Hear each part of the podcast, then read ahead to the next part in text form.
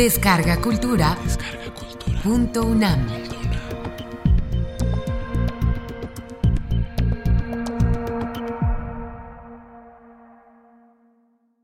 Cervantes y Shakespeare. Cruce de Caminos. Conferencia impartida por el maestro Hernán Lara Zavala el primero de junio de 2016 en el antiguo Colegio de San Ildefonso. Primera parte. Inicio con esta reflexión. A lo largo de nuestras vidas surgirá inevitablemente algún cruce de caminos. Todos nos vamos o nos preguntaremos a dónde ir, qué rumbo tomar, por dónde guiar nuestros pasos, volverse o avanzar, arriesgarse o claudicar, elegir o no, felicidad o infortunio. Este planteamiento se da en todos los ámbitos de la vida, yo diría que en todas las personas y en las más diversas circunstancias. Les pongo dos ejemplos de la literatura. Uno es Ignacio de Loyola, que relata en su autobiografía que yendo a rumbo a Montserrat, empezó a discutir acaloradamente con un moro, imagínense, sobre el tema de la virginidad de María Santísima. Esto lo, lo encolerizó, lo molestó muchísimo y en esos arrebatos que a veces uno tiene en la vida dice, voy a dejar ir a la mula en la que estaba cabalgando con la rienda suelta hasta llegar a un lugar donde se dividan los caminos. Y si la mula se va por el camino de la villa, voy a buscar al moro y le voy a dar de puñaladas. Y si no, si no se fuese por la villa, sino por el camino real, lo dejo y lo perdono. Por supuesto, la mula se fue por el camino adecuado, no lo tuvo que matar, no lo tuvo que asesinar. Don Quijote hace lo mismo en el capítulo 20 de la famosa novela El Quijote y permite que Rocinante sea quien decida el rumbo por el que ha de discurrir. En la novela se dice, por ser muy de caballeros andantes en no tomar ninguno cierto, se pusieron a caminar por donde la voluntad de Rocinante quiso que se llevaba tras de sí la de su amo.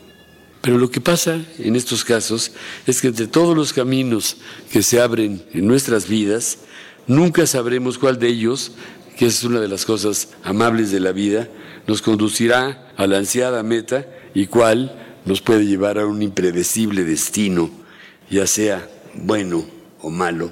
¿Qué más da? Eso mismo le sucedió a Miguel de Cervantes Saavedra y a William Shakespeare, a los dos. Ambos mueren presuntamente y ahora que veo también gente joven, que es muy bonito que ustedes lo sepan, los dos mueren presuntamente en la misma fecha, 23 de abril de 1616, pero no significa que fuera el mismo día. ¿Por qué? Porque los españoles ya estaban adecuados al calendario gregoriano, mientras que los ingleses, en el caso de Shakespeare, con las normas del viejo calendario juliano. Calendario juliano se le llama al que inventó Julio César. Cuando se dieron cuenta de que en el calendario estaban las horas de cada año bisiesto, eso modificó, digamos, el panorama, y entonces, aunque parecería que murieron el 23 de abril, en realidad William Shakespeare murió el 3 de mayo, o sea, unos cuantos días. Del 23 de abril al 3 de mayo son ocho días, prácticamente nada. Pero, como les digo, como cada uno tenía su calendario, parecería que murieron en la misma fecha. No obstante esto, los dos escritores, Shakespeare y Cervantes, eran muy diferentes. Uno era muy español, Cervantes evidentemente, y el otro muy inglés. Uno provenía de lo que se llama la contrarreforma, que quiere decir la oposición a todos los cambios en el protestantismo en Europa durante ese siglo, y el otro venía precisamente del protestantismo inglés, de la iglesia anglicana. Uno venía del mundo barroco, Cervantes, el otro venía del mundo gótico. Incluso físicamente eran muy diferentes Cervantes y Shakespeare. Voy a decirles cómo se describe Cervantes a sí mismo. Dice, es una cita literal, ¿eh? a quien le interese la pueden encontrar en el prólogo de las novelas ejemplares. Dice, de rostro aguileño, cabello castaño, frente lisa y desembarazada, de alegres ojos y de piel antes blanca que morena. El cabello de Cervantes era lacio y generalmente se le ve con una gorguera en el cuello y con una mirada simultáneamente orgullosa y humilde. El rostro de Shakespeare, por otro lado, ha dado motivo a todo tipo de especulaciones sobre su identidad, incluso ha dado motivo a que se haya dudado de su existencia. Yo tal vez pude haber empezado esta charla diciendo, señores, William Shakespeare no existió, pero como no creo que William Shakespeare no haya existido, les voy a decir qué es lo que pasó.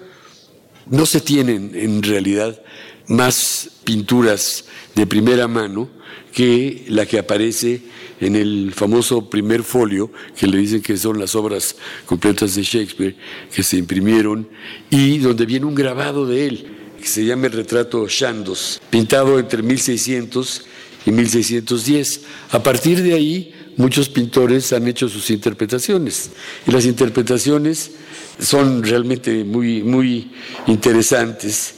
Y la duda sobre si existió Shakespeare o no se basa sobre todo que era muy difícil que un actor, porque él en principio era un actor, haya podido escribir tantas y tan buenas obras.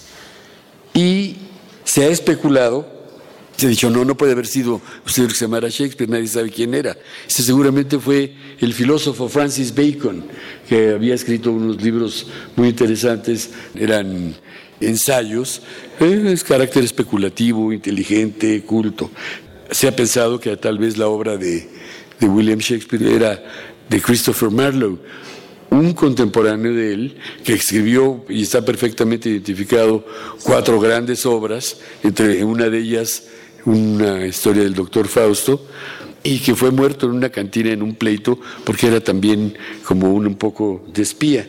Y también está la idea de que pudo haber sido Edward de Vere, que era el conde número 17 de Oxford, pero que era amigo de Shakespeare, pero por lo que yo puedo pensar es que Shakespeare era Shakespeare sin duda alguna.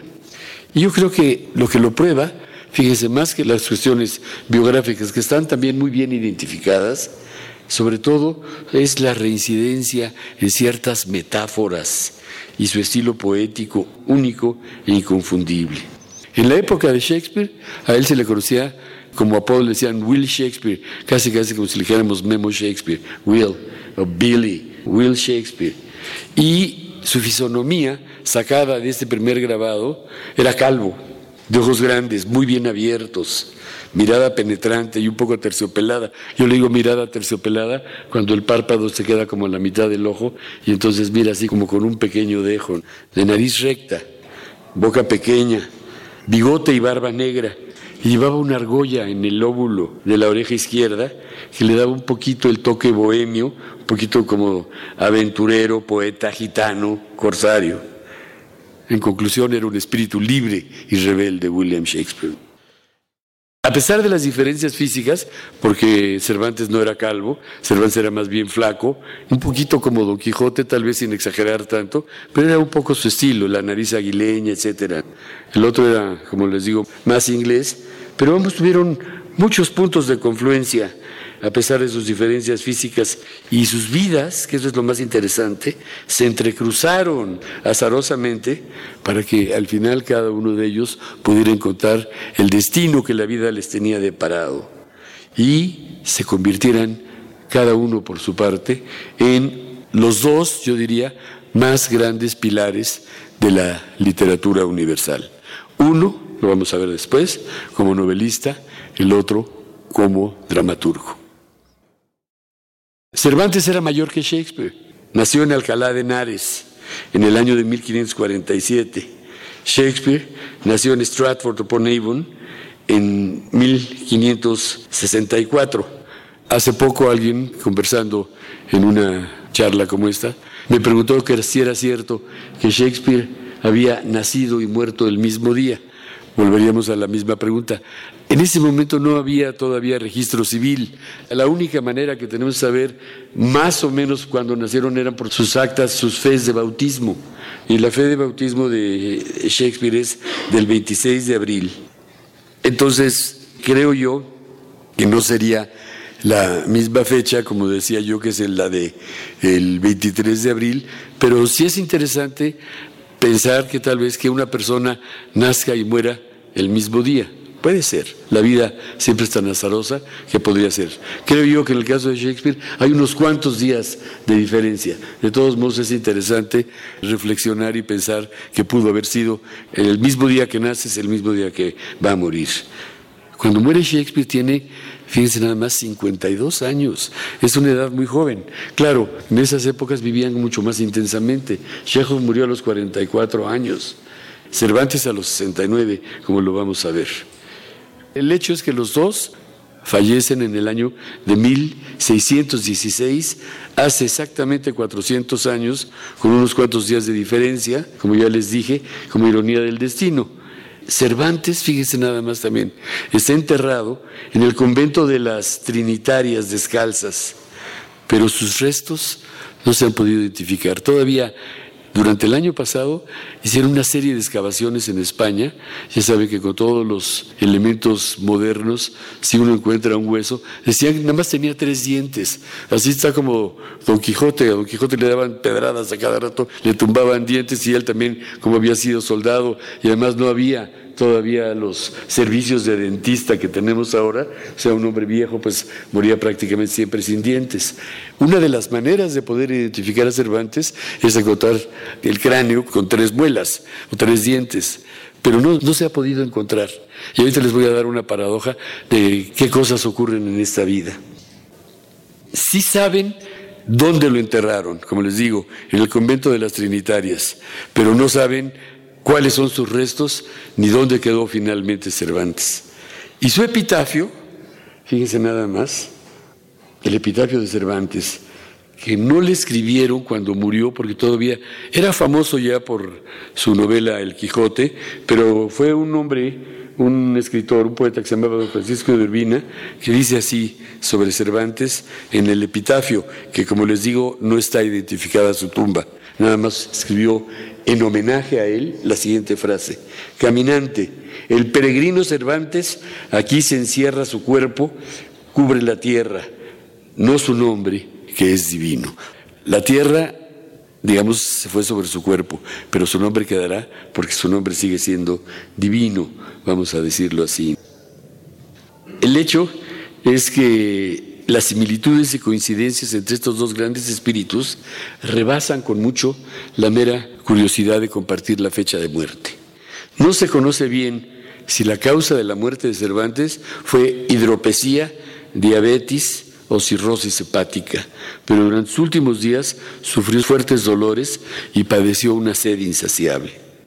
En la dedicatoria de Persiles y Segismunda, su última novela, la que él creyó que iba a ser su mejor novela y que estaba equivocado por su mejor novela finalmente fue El Quijote, logra despedirse del mundo con las siguientes palabras. Era un hombre optimista. Dice, adiós, gracias, adiós, donaires, adiós, regocijados amigos, que ya me voy muriendo, deseando veros presto, contentos en la otra vida. O sea, se va con, con el orgullo de haber vivido.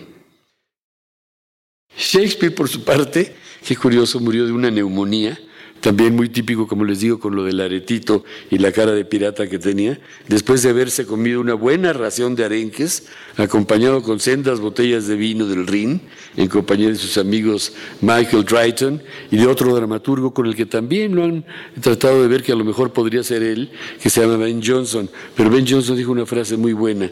Shakespeare no pertenece a una sola época, Shakespeare pertenece a la eternidad. El acta de defunción de Shakespeare, porque eso sí se tiene conciencia de eso, dice, sudó demasiado, se resfrió y murió.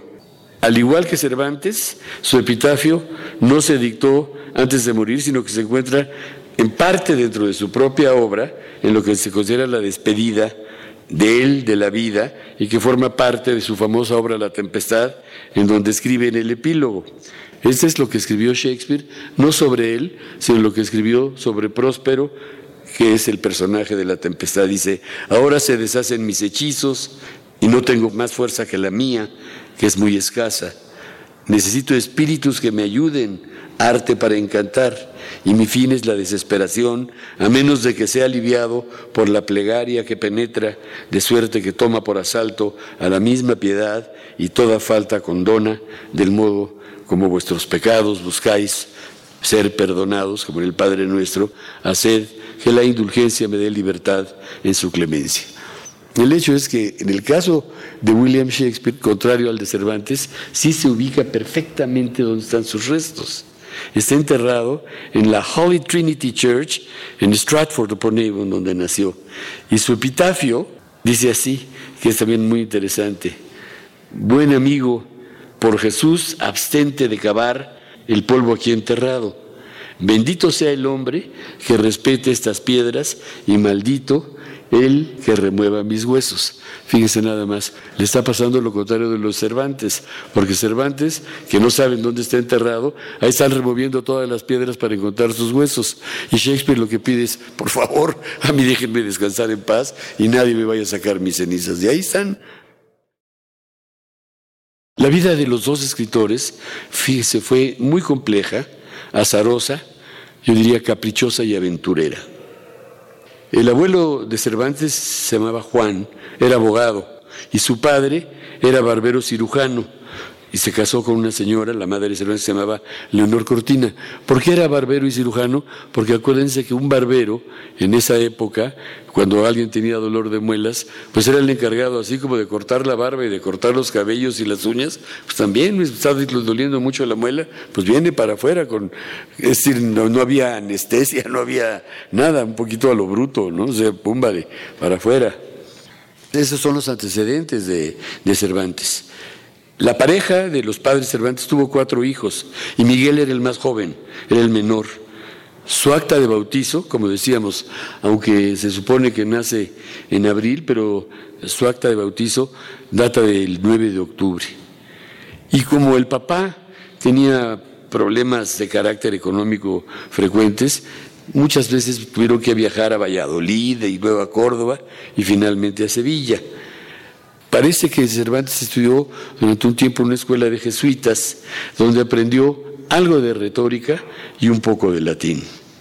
Pero lo interesante, creo yo, es que en Sevilla, cuando vivían en Sevilla, Miguel de Cervantes tuvo su primer deslumbramiento en el teatro al presenciar las obras de Lope de Rueda. No confundir Lope de Rueda con Lope de Vega, era anterior porque ser Lope de Vega era contemporáneo de Cervantes y mucho más popular que Cervantes en la época.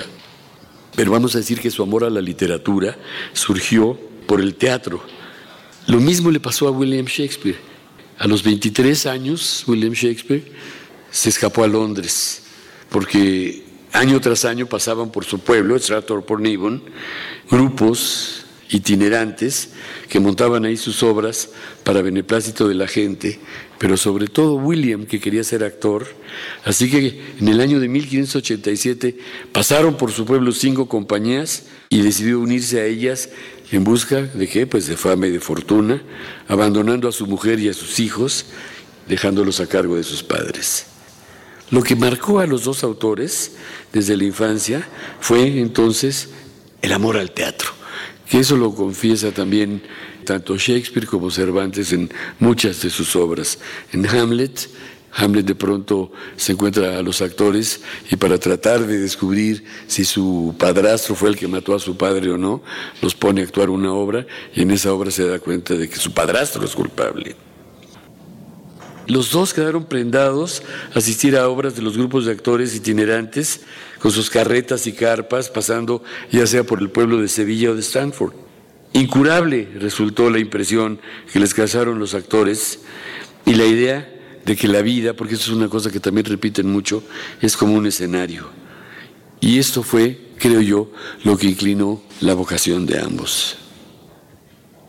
Miguel se tuvo que refugiar, parece que a causa de una disputa sangrienta en España, y se fue a Italia.